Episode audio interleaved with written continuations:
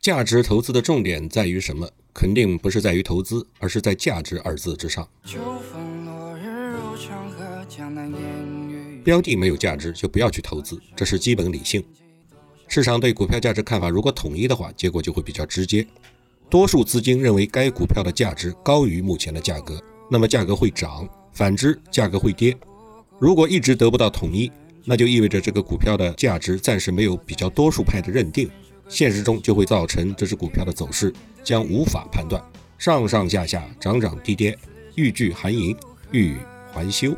甚至完全是一个偶然的因素带来的初始动量，然后导致偶然的曲线。在这个逻辑下，价值投资仅仅是一种价值的共识。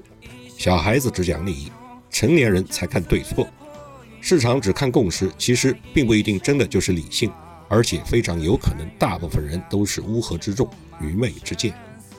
虽然这个说法比较极端，但老曹觉得他的逻辑道理是对的，应验了李笑来的那句糙话名言。傻叉的共识也是共识。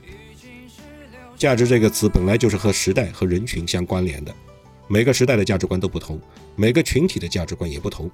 彼之毒药，吾之蜜糖；彼时毒药，此刻蜜糖。如果一只股票的价值到了十年之后才会被发现并且认可，那么你就得持股十年以上。如果认为某只股票的价值很高的群体人数，其实也是资金的数量足够的大，那这个股票也就会涨。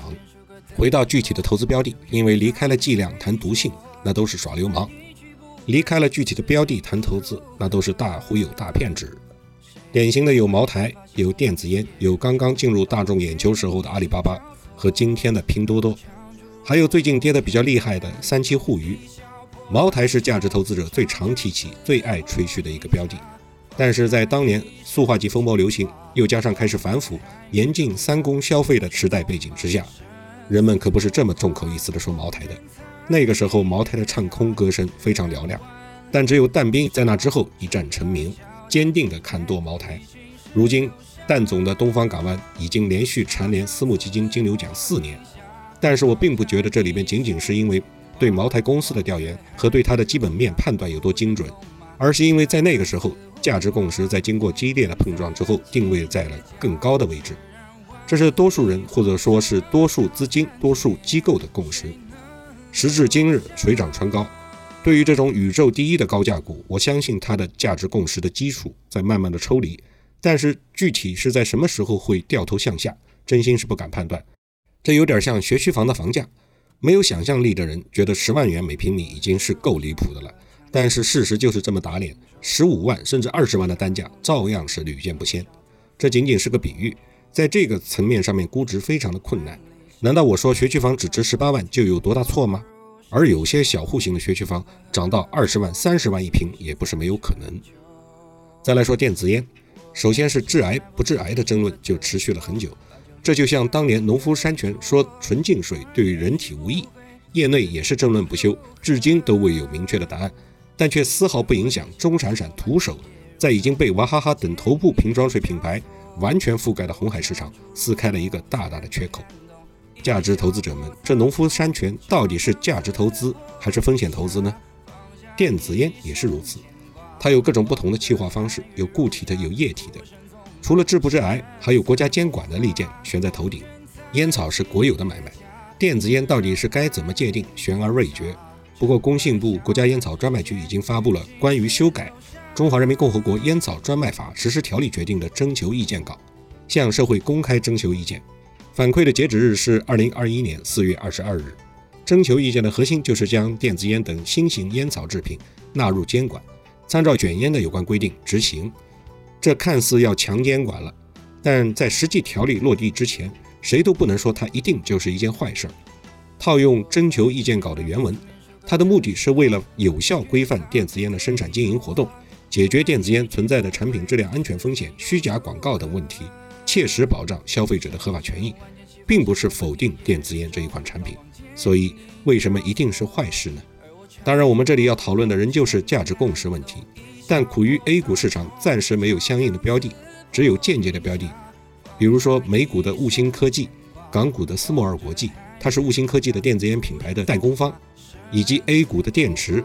亿里伟能和电子烟的线下专卖，爱诗德，这些股票的价格在征求意见稿出台之日纷纷大幅下跌。这里面就透出一些非常不合理的逻辑：明明是监管明确化对电子烟行业有益无害，而之前监管沉默不语的这种灰色阶段的风险一直存在着，为什么在落地一刻反而暴跌呢？难道有人期待政府发文大力支持电子烟的发展吗？所有的政策都并没有出乎意料，而是按照常理可以推测出来。市场此时的共识合理吗？合不合理，它都严重的影响了你的估值。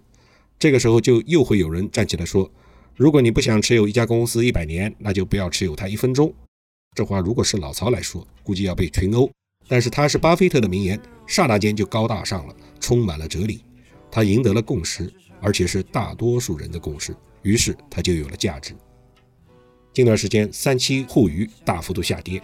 我看到的起因有三点：第一，是因为整个大盘都在往下走；第二，是一季度三七互娱的业绩同比大幅下滑；第三是爆出三七互娱花出巨量的费用买量，也就是引流买用户流量。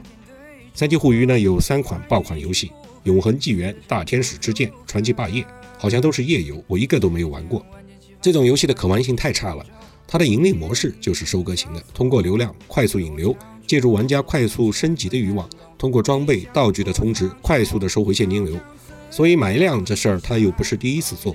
老曹当年是玩魔兽世界的，从测试服开始就开始玩了，也玩过传奇。但魔兽一开始公测，在领略到了暴雪的那种画面和感觉之后，就立即对野蛮冲撞和半月剑法的九成传奇失去了兴趣。